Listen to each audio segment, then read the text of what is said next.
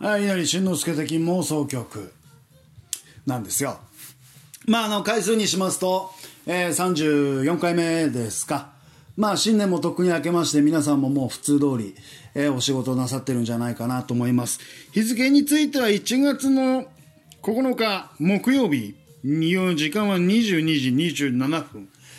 えー、を回ったところでございます。お晩でございます。皆さんどんな状況で聞いてらっしゃるんでしょうか。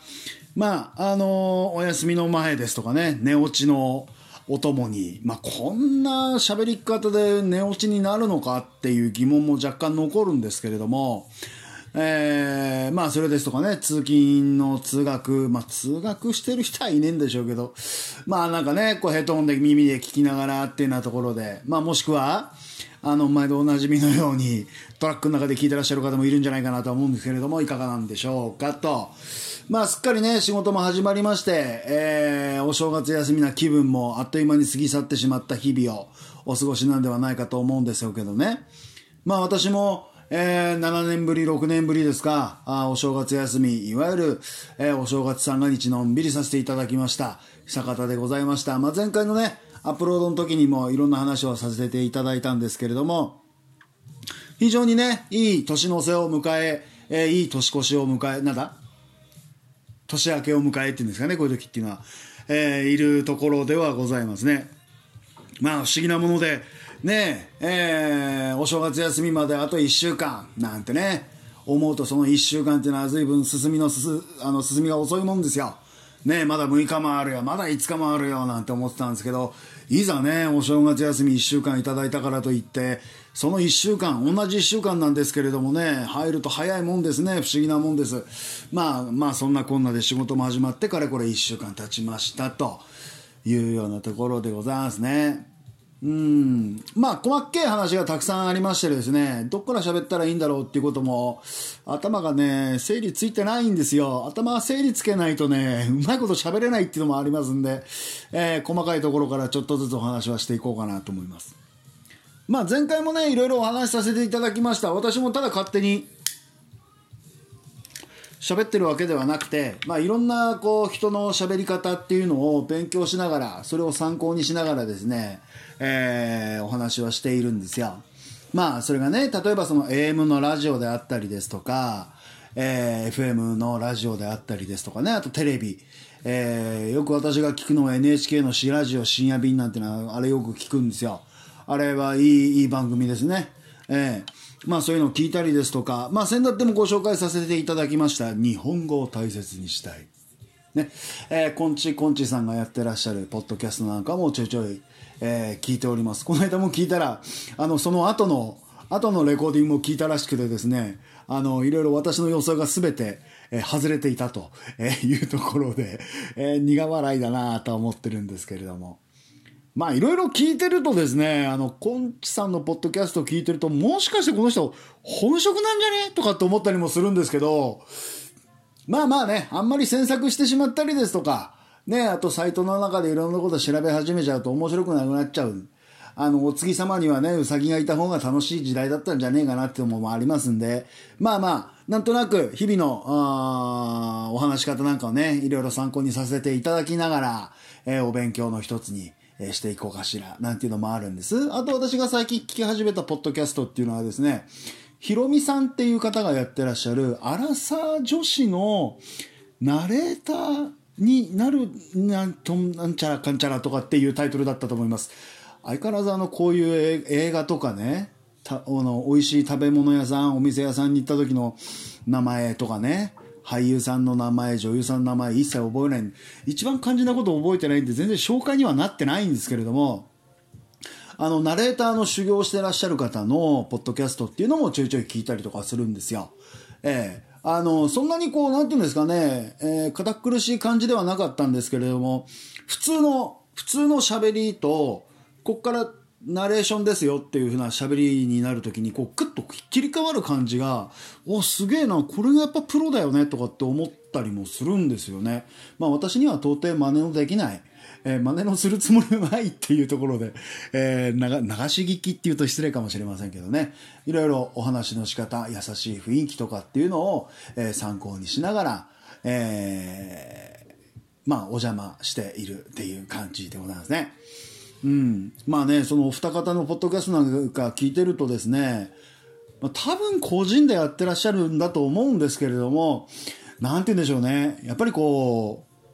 う、FM な感じなんですよ、皆さん。あ、なんかすごくお行儀いいなって思うんです。各言う私はね、なんかその AM のさ、AM の午前3時半ぐらいからやってるような、あのー、もう、もう単なるざっくばらんな感じっていう、えー、まあまあそれも一つの味わいだと思ってですね、あの、耳汚しさせていただければな、なんて思ったりもしてますんでね。まあ今年も令和2年、東京オリンピック、いろんなことがありますけれども、ご愛顧いただけたら嬉しいな、なんて思ったりなんかしてるんですよ。えー、と言ってとところでですね、今日、あの、久しぶりに、あの、ななこちゃんから、あの、メッセージが来まして、えー、な、なんか気にはなってたんですけど、初めて聞きました。すごいクオリティですね、なんてね。もう最大限のお褒めのお言葉をいただいたりなんかして、ちょっとう嬉しかったりとかしますね、あの、聞いちゃうとね。えー、なんかね、お、や、ちょっとやる気が出るななんて思ったりとかするんですよ。えー、まあ、やる気が出たからといって何かが変わるわけでもないんですけれども、えー、だらだらと、そんなようなところで、えー、進めてまいりますよっていうところですね。まあ、最近、まあ、仕事が始まりましてですね、いろんな、まあ、仕事で、昨日ですか、一昨日でしたか、あの会社の方でですね、ちょっとあの注意喚起がありまして、えー、プライベートで、ね、プライベートでやる SNS、Twitter、Facebook、Instagram、そういったことに関しては、えー、社会のね、節度を守って、それと加えて、その就業規則に沿ってやってくださいねっていう注意喚起がですね、あの会社から出てまして、ん知ったこっちゃねえや、バカ野郎とかって思うんですけどね。うん。な、何言ってやんだ、バカ野郎ってね。えー、誰がどんな風に聞いてるのか、私のこのポッドキャストが原因になってそういった注意喚起が流れてるのかどうかっていうのは全然わかりませんけれども、どうだっていいじゃないですかね。思うんですよ。まあ多分そういうことをね、また言い出したっていうことは、どっかのサイトで、うちの会社のことがクソみそに書かれてると思うんです。ね。で、そういうのがあってね、その会社の品位を落とすようなことはやめてくださいね、なんて思うんですけど、それって俺逆だと思うんですよ。会社の品位を落とすようなことを書かれたくなければ、会社の品位が落ちないような会社運営しろよって思うんですよね。そう思いません？本末転倒って言いますか、全然ね、あの逆になってますよね。だからそういうの聞いてるとね、余計にクソみそに言ってやりたくなったりとかするんですよね。えー、まあこれ以上言うとまた、もうちょっと会社にいようと思いますんでね。まあそんなことがありました。ですんで、えー、私が勤めてる会社のことを知ってる方、えー、インターネットで調べてみてください。どっかで何かが起きてるみたいですね。えー、どっかで何かが起きてるみたいです。なんか面白い話が聞けるかもしれません。見れるかもしれませんので、なんかね、あのーお調べいただけたら面白いのかなと思ったりもします。でもね、私もこのポッドキャストの中で随分名指しで言ったりとかしてますからね。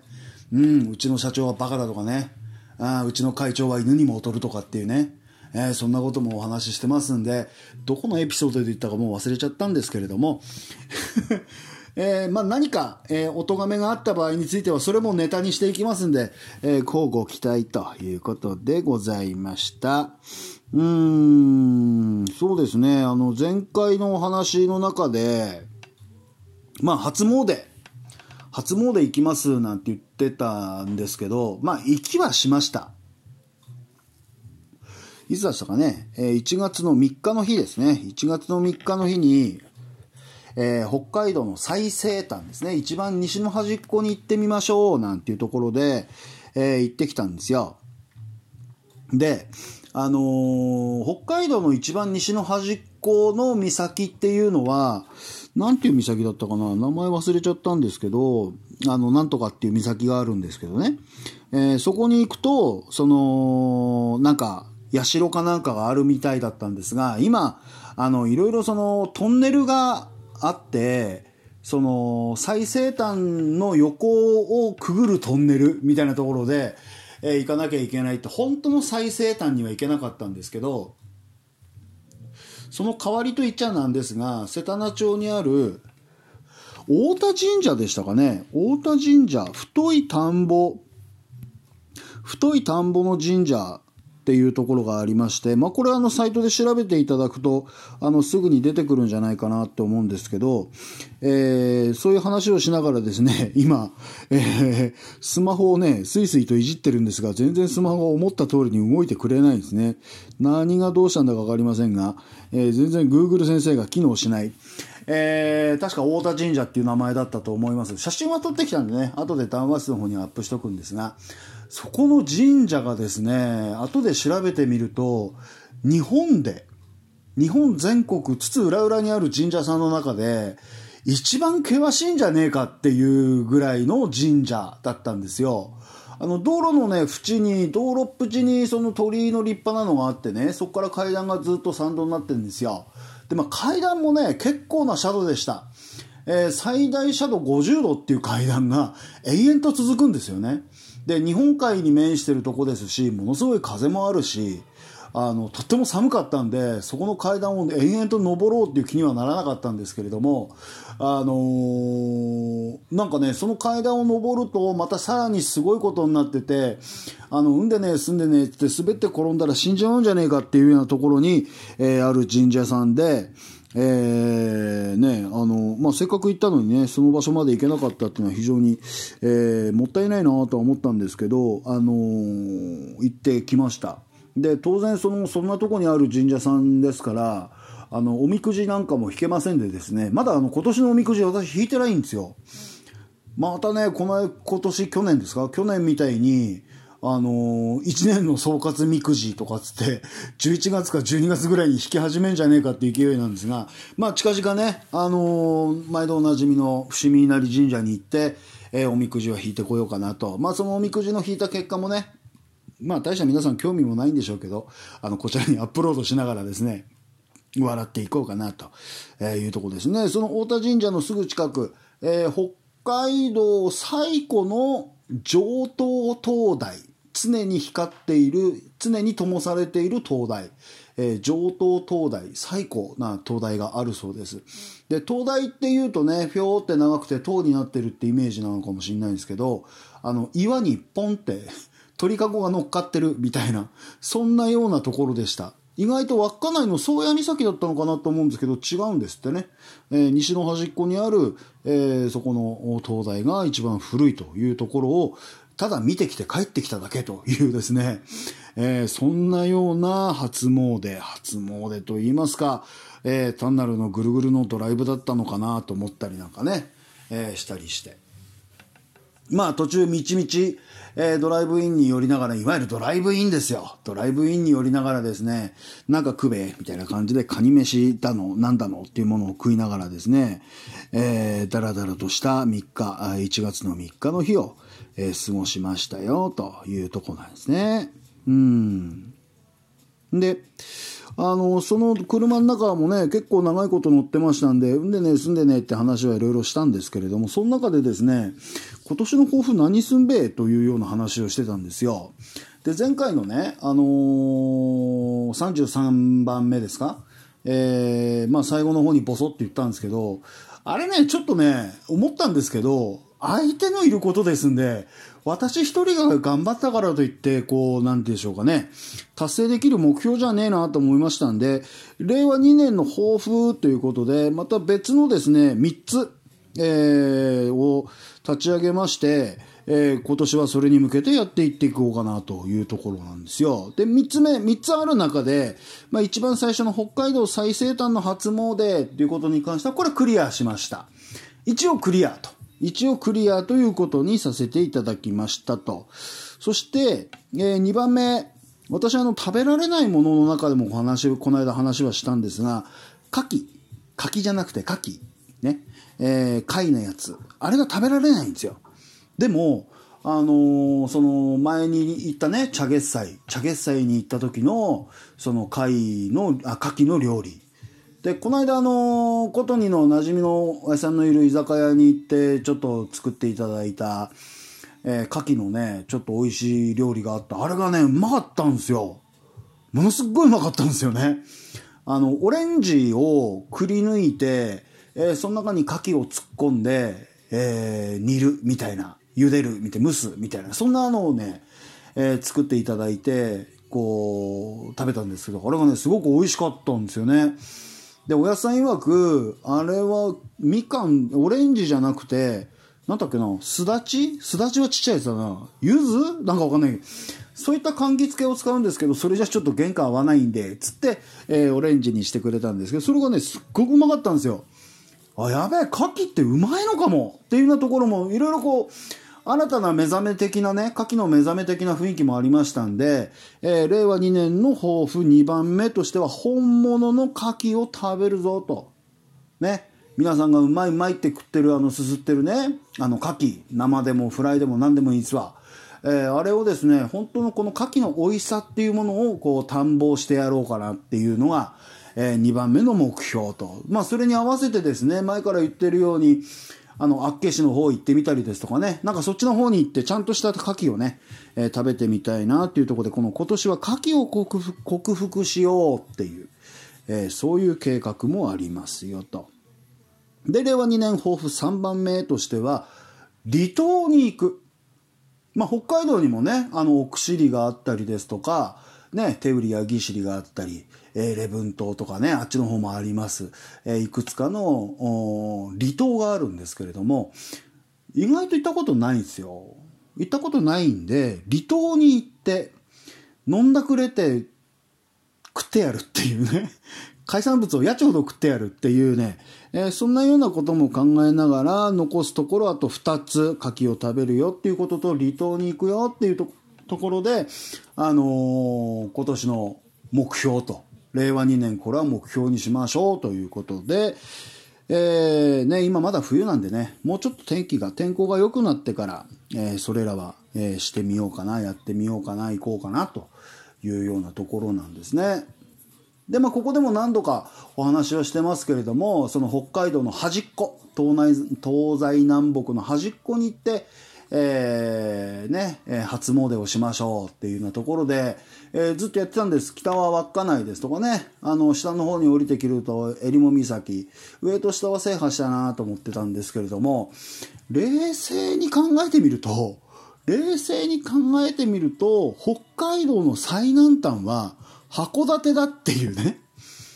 うん。あの、北海道の地図ってさ、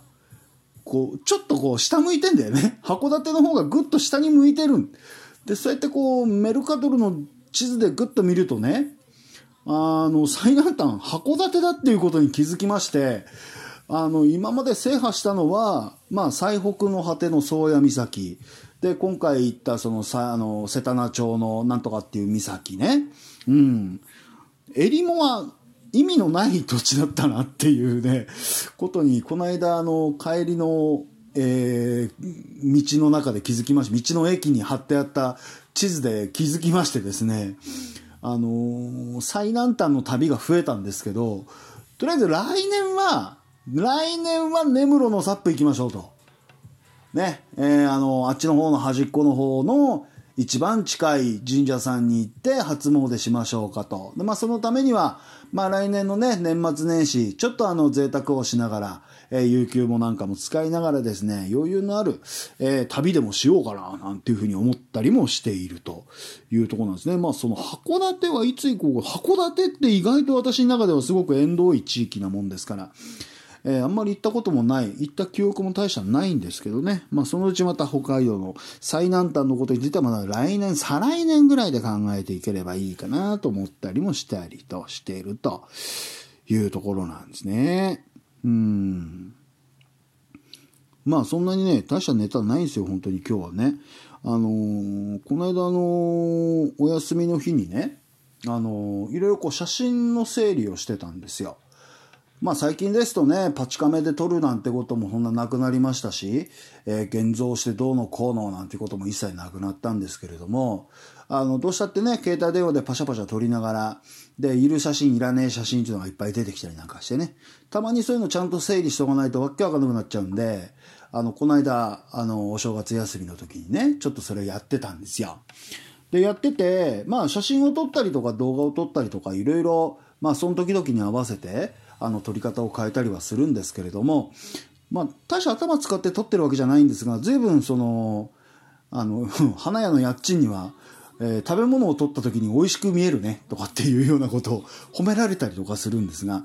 えー、まあそんなようなところでこの間写真の整理をしたんです。で、まあ撮った中にある動画なんかも見てる、動画なんか見てたんですけど、あの一瞬ね、やばいものが映ってたんですよ。やばいものが映ってたように見えたんですよ。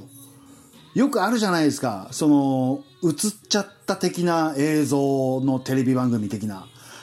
ああいう感じでシュッと映ったものがあって、うわ、なんだこれってざわっとして、いろいろその、天さんにお願いして拡大してもらったりとかすると、結局それは従業員がシュッと動いただけだったっていうオチにはなったんですが、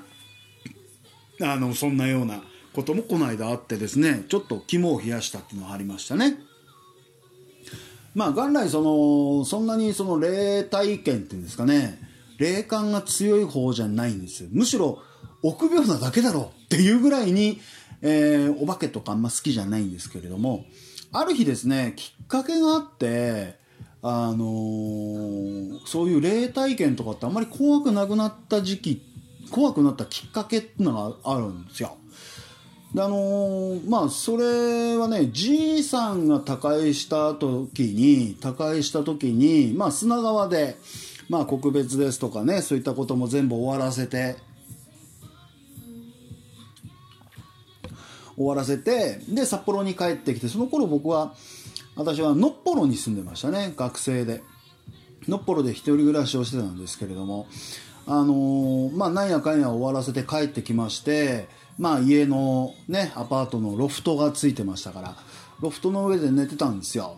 んだらねなるほどこれが金縛りねみたいな感じになりまして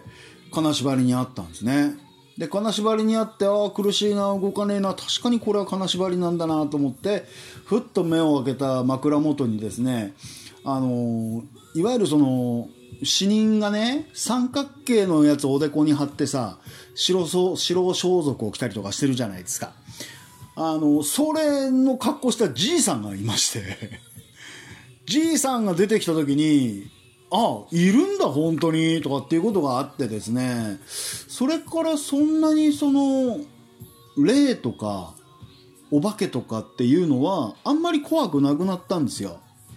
自分に降りかかるものに関しては。でもテレビ見てるとダメですよ。テレビ見てるとあのああいう心霊写真とかちょっと怖い気持ちになっちゃったりとかするんですけど自分に降りかかってくるものに関してはそんなに怖くなくなったなーって思ったりとかするんですよね。でその後何年かして私の叔父が他界したんですが叔父が他界した時もその時も私のっぽろに住んでましたね。で友達が来てましてですねあのまあ台所とキッチンと居間みたいな感じで扉で仕切られてたんね。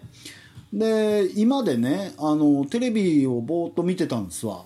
うん。ほんたらねそれはその時同席してたやつも言ったんですけど「線香臭くない?」って。プーンと線香の匂いがしてくるんですよ。まあ当時からタバコは吸ってましたからね。タバコの匂いってまあタバコの匂い。線香の匂いってまた独特なものがあるんですけどこれ今線香の匂いしてるよね。いやしてるしてるしてる。確かにしてるタバコじゃないよね。いやタバコじゃない。これは線香の匂いだ。うん。であのー、まあおじのね葬儀に出た時もまあ一応喪服なんかを着てねえー、そういったものを全部一回全部実家に置いて脱いで置いてで私服に着替えて私はのっぽろの自分のアパートに帰っては来てたんですけれどもだから線香の匂いが体についてるわけはない。ないんですよ。ないんですけど確かにこれは線香の匂いするっていう話をしてた時に突然台所に積んである食器棚がガシャンって揺れたっていうことがあってああおんちゃん来てるなみたいな感じ。まあそんなような経験をしてましたからあのそんなにこう身に降りかかるっていうんですかね。自分の身内に関係するようなあのなんていうんですかね、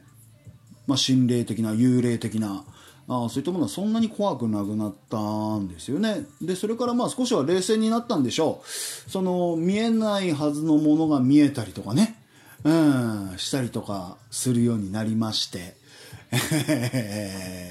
まあ普段そんなに見えないんですけど。まあこれはね多分ね目の錯覚な部分ではあるんですけどあの倉庫で働いてる時に、まあ、自分でフォークリフトを乗ってでフォークリフトの爪で荷物を持ち上げてねブイーンって高いとこ上げるじゃないですか。ブイーンって高いとこ上げた時に上の方見てますからね。上の方見てる時のその下の方の視界の中にああ誰かこっち見てるとかっていうのが見えるんですよ。だけどね上の方に荷物上げてますからそこから目線を外してそっち見るわけにいけませんからまあ乗せてから上にこう荷物を乗せてからえー、リフトを戻した時にそこを見るんだけど誰もいないっていうね、えー、そういうことがありましたね。それは石狩の倉庫で働いてる時なんで、えー、なんとなくその時は怖いなっていうふうに思いながらもいましたね。うん。まあまあそんな経験はありますね。えー、あと霊体験ではないですけどね。高熱でうなされて幻聴幻覚が見えるですとか、えー、そういったこともいろいろと経験してますんで。まあ人間のね脳の世界なんぼその医学だ科学だねそういったものが発達したからといって、えー、全てが全て解明されてるわけではないと思うんですよ。うん、ですんでまあ僕らの知らないところで何かが起きてんじゃねえのっていうようなところもあったりとかしてえー、まあまあそれもね、えー、月にウサギがいねっていうようなところと同じであんまり紐解いちゃうとそれはそれでまたつまんねえんじゃねえのかって思ったりもするんですんで、えー、ぼんやりと、うん、あるものがあったら面白いねぐらいな感じで見てればいいんじゃねえのと思ったりなんかもしてますねはい。で、まあ、急に始めたんでね、実際本当に今日あの、そんなにネタもなく、えー、話はしてるんでね、えー、ネタを思い出しながら、えー、この間の、えー、天さんがいろいろと送ってきていただいてます、河北新報の、えー、今日の運勢を後になってから読むのコーナー。何の意味があるんだろうっていつも思うんですけどね。はい。えーと、はい、それでは、えー、占い界の巨匠 C 恵子さんが送る今日の運勢。1月8日、水曜日。えー、この日の運勢は皆さんどうだったんだろうっていうことを思い出しながら聞いていただけるとこれ幸せということで1月生まれ結果が出るまで信用できないちょっと不安これ普通ですよね。普通のこと言ってますね、これね。えー、2月生まれの方、当たり前のことしか言わない上司にうんざり。いや、当たり前のことしか言わない上司にうんざりって、当たり前じゃないことを言う上司じゃう、難しいね。はい、3月生まれの方、予定が早まるかもしれない。下準備が始まる。なんとなく占いっぽい言い回しになってきますよ。はい、4月生まれ。情熱的な人から良い影響を受けて明るくなる。ああ、いいですね。これはいい、いい傾向なんですかね。はい、5月生まれの方、うちのお母ちゃんですね。新しいメンバーで進んでいこうと決心できる。どういうことでしょうかね。うちの母ちゃんが新しいメンバーっていうことは、親父と離婚するんですか？もうやめといた方がいいんじゃないかな。6月生まれなかった。フレンドリーな態度で全く警戒されない。これは占いなんですかね。はい、7月生まれ私、自分の隠れた欲求に気づく。我慢しなくなる。8日の日はどういう日だったんですかね。まあ、覚えてないですね。はい。8日の日っていうことは昨日ですか？あ、昨日私休みでしたね。自分の隠れた欲求に気づく。我慢しなくなる。うん、我慢しなかったですね、昨日ね。はい。8月生まれの方、後輩を何とかしてあげたいという気持ちになる。後輩を何とかしてあげたいという思いになるというのが8月の方の運勢でしたと。えー、9月。9月生まれの方、やってみると恥ずかしくない。連帯感が増す。何をですかね あの、昔あの、師匠っていうか、まあ、高校時代ですけどね、あの、音楽やってる時に、縦の線が合わねえってね、みんなで用意どんで音を出す時に、縦の線が合わねえって言った時にね、師匠が怒ってね、お前ら全員で背中流しっこして風呂入ってこいって言ったことがありましたね。えー 今考えたらそんな発言できないですよ。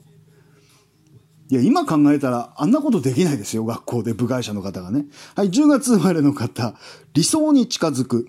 自分の求めていた状態になる。ああ、いいですね。10月生まれの方、理想に近づいたんでしょうかどうなんでしょうかえー、11月生まれの方、便利さを追求する気持ちが消え、純粋に楽しむと。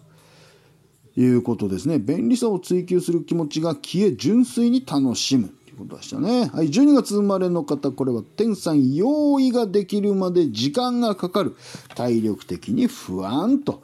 えー、いうような12月の、じゃあ1月の8日水曜日の運勢でした。これは当たってたんでしょうか？当たってなかったんでしょうか？と、えー、いうところですね。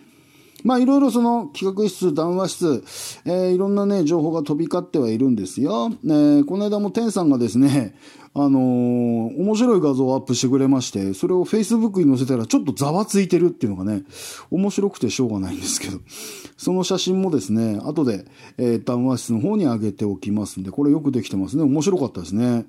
ねで、まあ、うん企画室に書いてある内容としては、融雪剤の話なんていうのがあって、これはあの私の方でもこれ解説してあげなきゃなと思ったんですけれども、融雪剤そもそもこれ塩です。えー、塩、塩化カルシウムですね。塩化カルシウムを粒状にしたもの、えー、それをあの機械に入れてブイーンって巻いてるっていうことですんで、融雪剤は白くて当たり前なんですよ。で、あの、夫人、黒いのが黒い粒っていうのがあったでしょ？あれ、砂ですから。単純に砂でございます。えー、砂をですね、焼き砂にする。一回全部完全に高温で焼くんですよ。で、焼いた砂を袋に入れて、ああいうその砂箱の中に入れておく。で、昔なんかは砂を確かに巻いてた時代もあるんですけど、あれはどうしたって後で掃除しなきゃいけないっていうところで、砂っていうのは敬遠されました。で、砂の方が、あのそういった処理が大変なんですけれども、なんでそんなに巻いたかっていうと、そのアスファルトを舗装するときに、昔のアスファルトっていうのはすごいきめの細かい粒子のアスファルト、まあ砂を混ぜてね、えー、アスファルトを敷いてたんですよ。ですが、それだと排水性が悪いっていうことで、最近新しく舗装するアスファルトっていうのは結構粒が大きいんですよね。で、粒を大きくして排水性を良くして、えー、冠水しないようにしましょうっていう風な、えー、施工の工事の方法に変わってるんですね。そうしたら結局その取っておいた砂が行き場所なくなるんですよ。じゃあどうすんべつって巻き出したっていうのがあの砂箱に入ってる砂だというふうに聞いたことがあります。で、そのあの白い融雪剤、前のね、中国の商社にいる時も中国からね、輸入して、えー、道内に売って歩いたっていうこともあったんですけど、あれ一回失敗しましてね、あの、融雪剤粒状になってなきゃダメなんですよ。なんでかっていうと、パッて巻いた時に転がらないでしょ？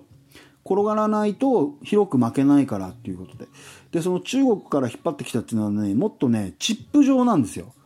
そうですね、南部せんべいの耳みたいな、あれのもうちょっと薄いみたいな、そんなような状態で、えー、中国から輸入したら、機械に入らねえっつって怒られたことありましたね。ロットアウト食らったことあります。何事勉強しなきゃダメですよね、みたいなところで、えー、思っちゃったりなんかしましたよ、っていうところですね。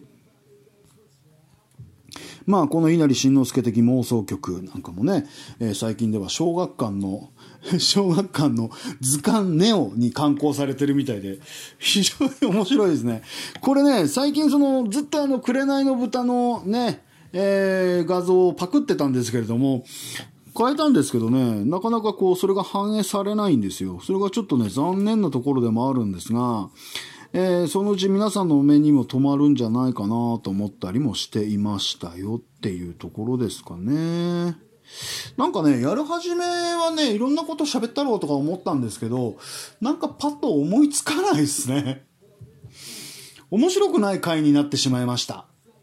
はい。ということで、えー、新年2回目、えー、非常に締まりのない部分ではあるんですけれども、今日のところはここまでにしちゃおうかな。まあ次回にまたお楽しみということで、こうご期待なんて言いながら喋ってるうちにまた次の曲に行ってしまいましたんで、え、4分12秒あるザ・ウィークエンドっていうね、え、今曲が入ってます、えー、そんな曲を聴きながらですね、あと4分何喋ろうかななんて思ってはいるんですけれども、なかなかこれって思い出せるようで思い出せないもんなんですよ。えー えー、この間、昨日、今日ですか、会社で、え、なんか、めいちゃんが会社辞めたんですってね。うん、非常に残念。えー、もったいないですね。辞めるぐらいだったらうちのセンターに来て働いてくれりゃいいのにね。また楽しく2人で仕事ができたらよかったのになと思ったりもして、えー、なんていうことを話してるうちにですね、えー、今、Google 先生がまた動き始めましたんで、えー、太田山神社ですね。太い田んぼの山、太田山神社っていうところが、えー、瀬田名町にあるんです。ですんで、これあの、ちょっと後でみんな調べてみてください。えー、落石、日本一危険な神社、太田神社、参拝はほとんどサスケだそうです。えー、本当にそういうところでした。ちょっと近づくの怖かったです。えー、これね、なんぼ夏でもね、行きづれえものがあるなと思ったりもしますね。命がけの参拝、日本一危険な太田山神社で、えー、参拝してきましたと。いうことですね。これね、話で聞くよりもね、実際に見ていただいた方がいいと思いますんで、これは URL のしと残しておきますかね。えー、URL をですね、この LINE で、えー、共有して、あ、談話室ないですね。企画室に載せとこ。適当ですね、相変わらず。えー、今何、何のこっちゃかわからないところで URL が突然出てきてますので、後で皆さん見といてください。えー、よければ談話室にアップしていただけると大変助かりますというところですね。まあ、えー、そんなにね、占いとかっていうのは信用しないんですけれども、こう、神社さんに行ってね、神社さんに行って、えー、パンパンしてね、えー、ナムナムカランカランしてね、やったりとかっていうのは結構好きなんですよ。そういう伝統的なところっていうのがね、とっても、えー、好きなんでね、また行ってこなきゃなとは思うんですが、なかなかどうして一回ね、タイミングずらしてしまうと、行きにくいものがあったりなんかしてね、するんですけれども、まあ、そうですね今度月曜日が休みですから月曜日の日が休みなんでちょっとのんびり、えー、伏見稲荷神社行ってこようかしらなんて思ったりもしながらねなんかちょっとパッとしないところですけれども今日のところはこの辺で、えー、終わりましょう もしかしたらまた気が向いて土曜日とか日曜日にやり始めるかもしれませんけれどもとりあえずつなぎというところでご勘弁ください。それではまた。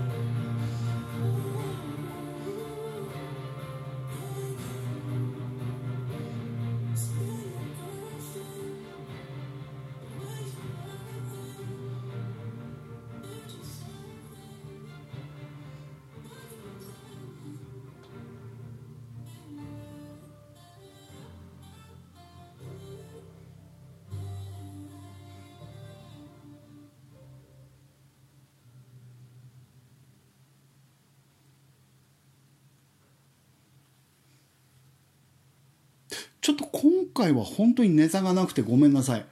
あの、また仕込んでからちゃんとやりますんで、今後ともよろしくお願いします。